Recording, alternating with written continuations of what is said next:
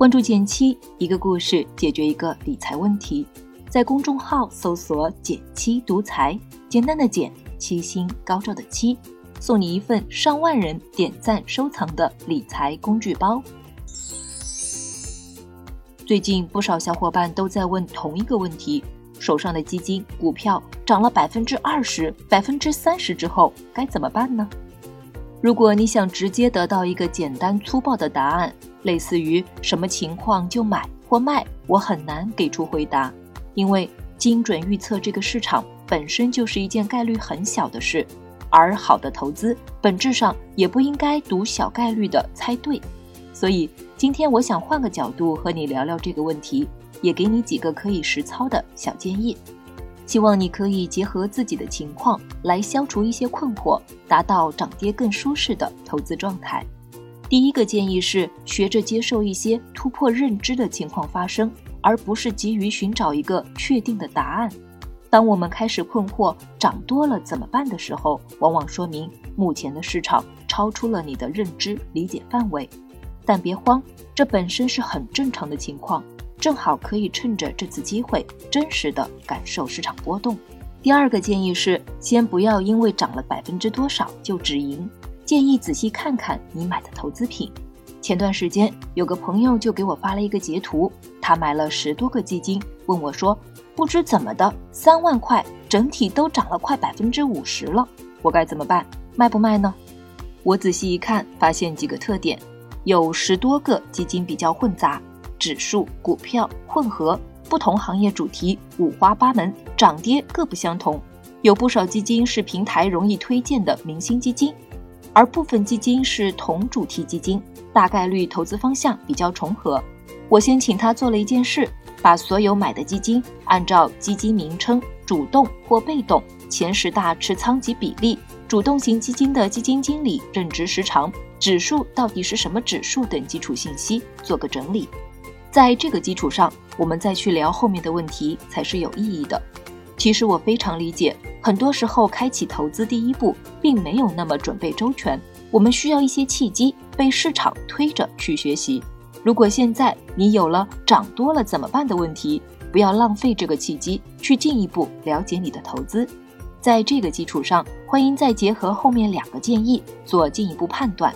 第三个建议是。为了这个投资，独立设置一个买卖准则。举个例子，你买了一个主动型基金，发现基金经理很厉害，整体表现也不错，你决定正常持有，充分相信这个基金经理，除非基金经理换人，你再考虑卖出。这就是一个相对有理有据、比较明确的买卖标准。再比如，你发现你投资的一个指数目前比较高估了，先卖出三分之一。未来高估到具体某个水平，再卖出剩余部分，也是合格的买卖标准。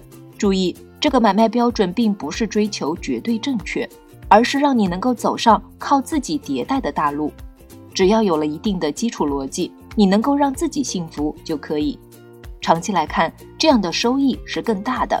方法有效，接下来你可以用它越赚越多，也敢于投入更多本金去赚钱。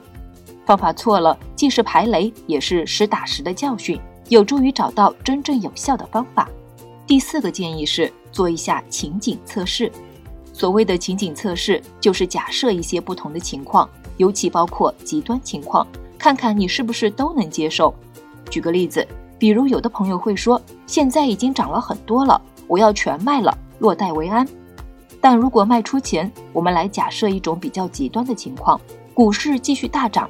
你的基金又涨了一倍，你有没有可能很后悔，甚至在中途继续上车呢？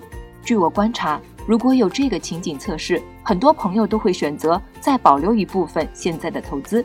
这就是情景测试的价值。做情景测试，你需要至少假设极差、极好、比较平缓的多种市场情况下，你的操作都不会有很后悔，甚至输惨了的感受。说到这里，也许一些朋友会说。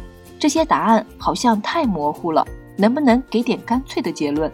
但这恰恰是市场最残酷的一点，大部分人很难从赚过通向赚到。初期，你愿意主动放弃大家都想知道的答案；接着，你愿意建立自己的投资体系；最后你愿意持续雕琢自己的投资体系，这条少有人走的路，最终将回报给你与众不同的风景。如果你也喜欢今天的话题，欢迎在文末点个赞，给个鼓励。好了，今天就到这里了。右上角订阅电台，我知道明天还会遇见你。微信搜索并关注“简七独裁，记得回复“电台”，你真的会变有钱哦。